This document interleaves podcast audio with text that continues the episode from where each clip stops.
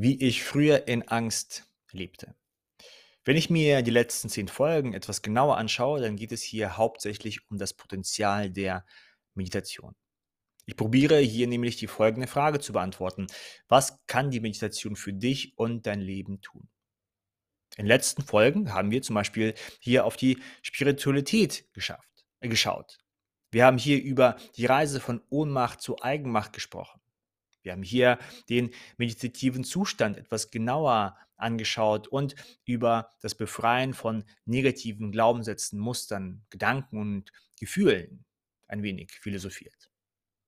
Teilweise waren die Überschriften etwas reißerisch. Trotzdem sind sie wahr. Es ist möglich, mehr Freiheit, mehr innere Ruhe, mehr Eigenmacht im Leben durch regelmäßige Meditation zu erreichen. Es ist möglich, sich von negativen Gedanken, Gefühlen und Glaubenssätzen zu befreien. Es ist möglich, mehr Mut, Bodenständigkeit und Fokus im Leben zu spüren. Diese positiven Nebeneffekte haben aber auch ihren Preis, denn sie alle resultieren aus einer bestimmten Einsicht. Sie sind also die Folge dieser Einsicht. Diese Einsicht sitzt also an der Quelle dieser positiven Veränderung, nach denen wir streben. Und diese Einsicht hat etwas damit zu tun, dass deine Perspektive und deine Beziehung zu dir selbst, zu der Welt und auch zu den anderen Menschen radikal verändern wird. Das heißt, es geht nicht ohne die Veränderung deiner Perspektive. Du kannst also den Rahmen, die Brille, wie du dich selbst siehst, andere Menschen und die Realität an sich nicht beibehalten und dadurch dann diese ganzen positiven Effekte spüren. Geht nicht. Das heißt, es muss eine radikale Veränderung im Bewusstsein in der Psyche stattfinden, wie du überhaupt Dinge wahrnimmst. Wo denn überhaupt deine Wahrnehmung der Realität herkommt, wie sie denn geschaffen ist. Nun, Kannst du dich noch an diese Einsicht, die ich in den letzten Folgen genauer geschildert habe, erinnern? Kannst du diese Einsicht in deinen eigenen Worten zusammenfassen? Ich gebe dir einfach mal ein paar Sekunden Zeit.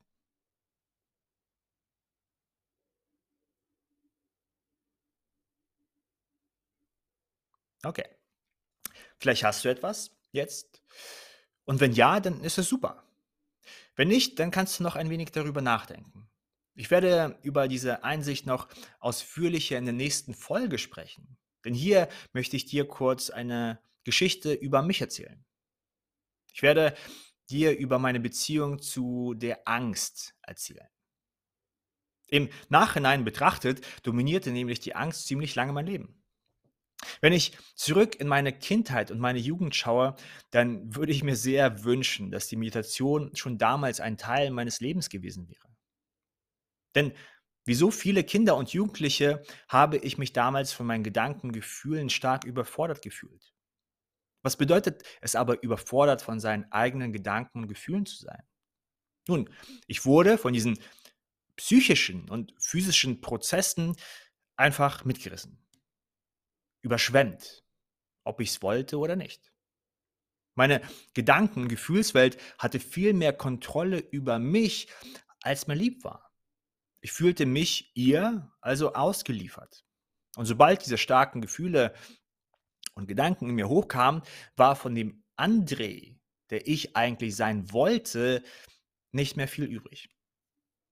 Es schien so zu sein, dass mein Nervensystem überlastet war.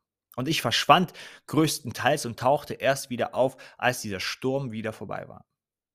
Und in dieser Sturmzeit konnte ich aber genügend Schaden anrichten.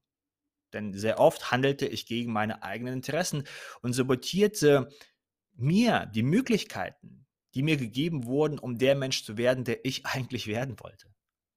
Und an der Wurzel des Ganzen saß eine Angst. Eine Angst, mich selbst zu spüren.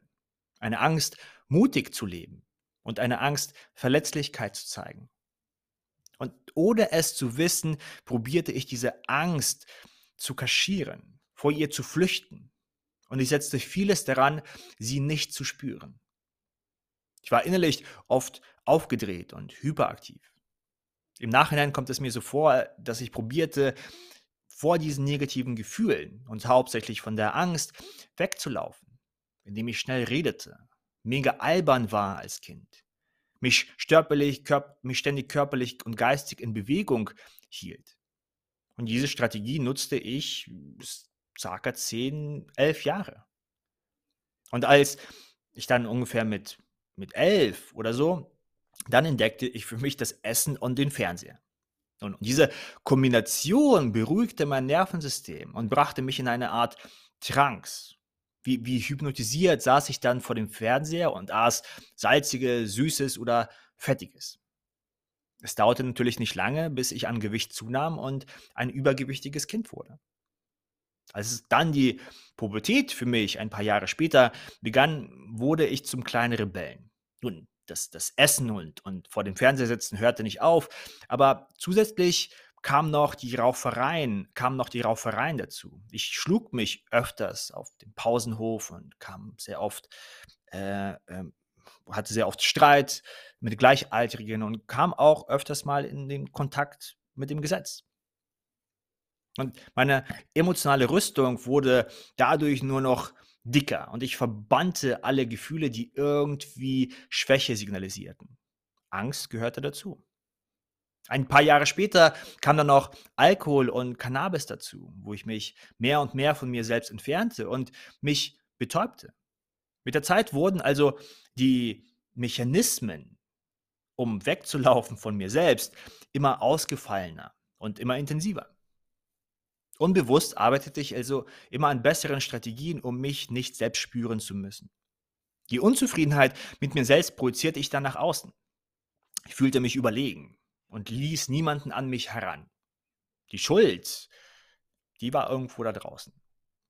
Denn wenn ich selbst eine Person an mich heranlassen würde, dann könnte die Person mein wahres Ich erkennen. Und das wollte ich nicht. Davor hatte ich Angst. Doch vor was hatte ich eigentlich Angst?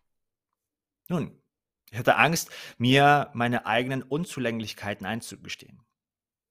Ich hatte Angst, mir einzugestehen, wie unwissend klein ich eigentlich bin.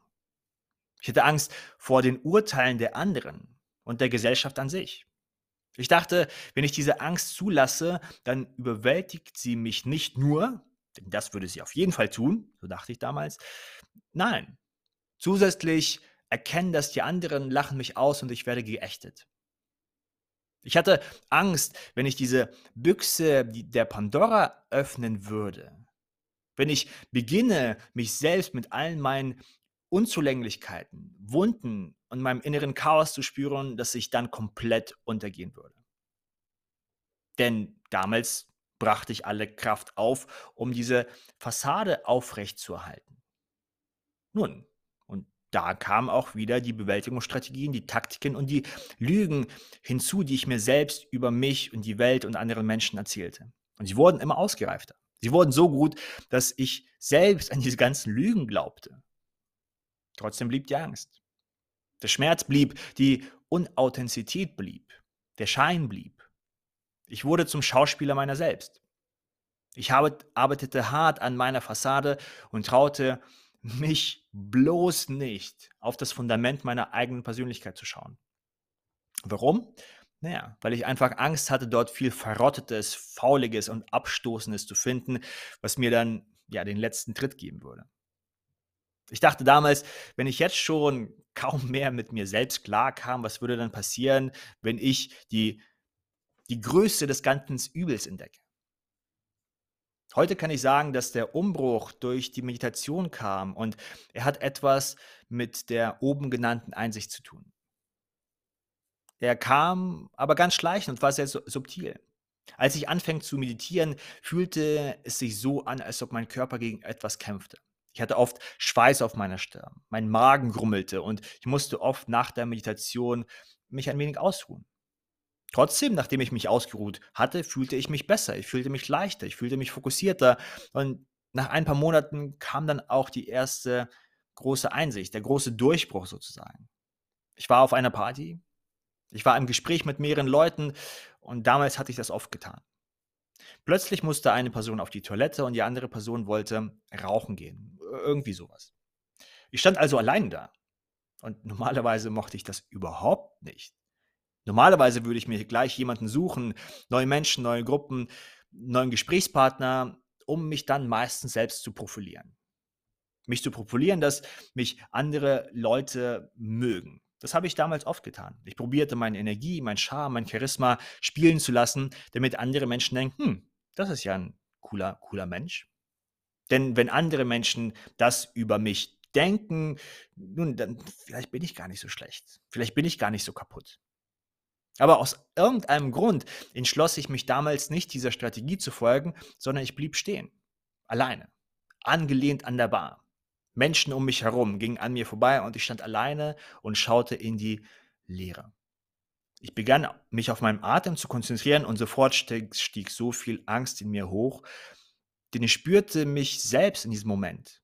Vielleicht das erste Mal auf dieser Party, vielleicht das erste Mal in diesem Tag.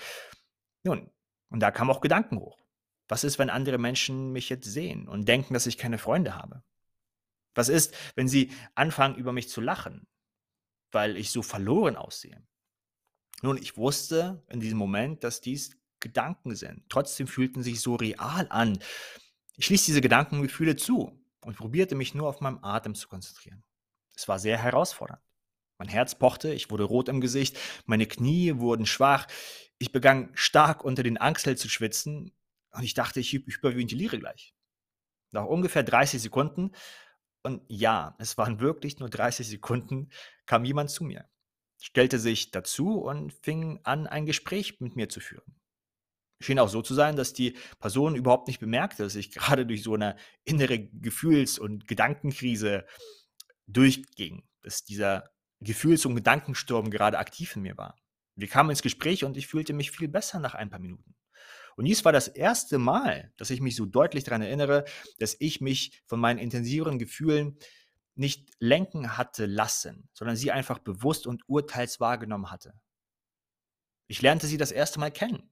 Man könnte auch sagen, ich meditierte das erste Mal auf einem gesellschaftlichen Event, wo Menschen um mich herum waren. Ich ließ mich nicht von meinem Gedanken, Gefühlen steuern, sondern fokussierte mich meine Aufmerksamkeit also, auf meinen Atem. Und dieser Atem diente mir als Anker. In diesem Moment erlangte ich Freiheit.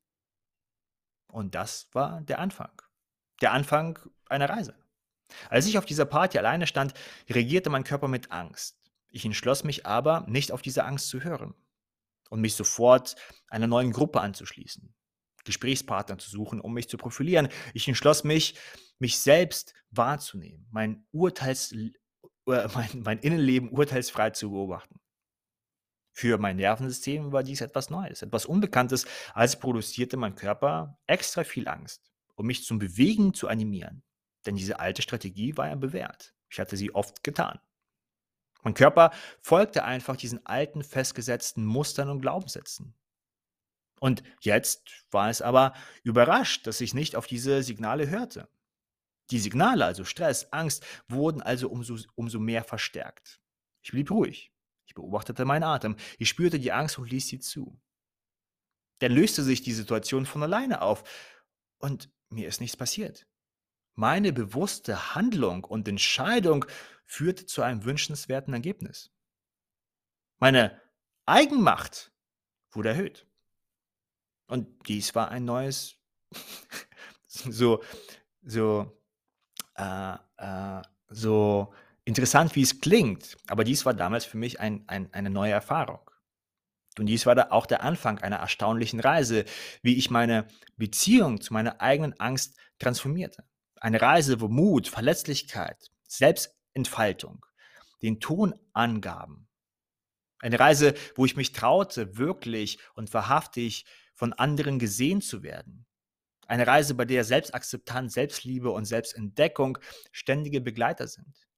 Eine Reise, wo diese eine Einsicht, über die ich in den letzten Folgen gesprochen hatte, die Quelle meiner eigenen Transformation ist. Genau diese eine Ansicht kann auch deine Transformation anregen. Die Quelle zu deiner Transformation werden eine neue Beziehung zu der Angst, ja zu deinem ganzen Innenleben, ja, zu der ganzen wahrgenommenen Realität an sich zu verändern. Kannst du dich an diese Einsicht erinnern? Kannst du sie in deinen eigenen Worten zusammenfassen? Wenn nicht, wenn nicht, dann lade ich dich nochmal ein, die letzten Folgen anzuhören. Ich werde in der nächsten Folge noch einmal diese Angst aufgreifen und auch näher auf diese Angst eingehen. Denn diese Einsicht, denn diese Einsicht kann dein Leben, deine Beziehung zu dir selbst radikal verändern. Okay, das war es auch erst einmal für heute, für diese Folge. Ich bedanke mich wieder bei dir für deine Zeit, für deine Aufmerksamkeit und freue mich auf die nächste Folge mit dir.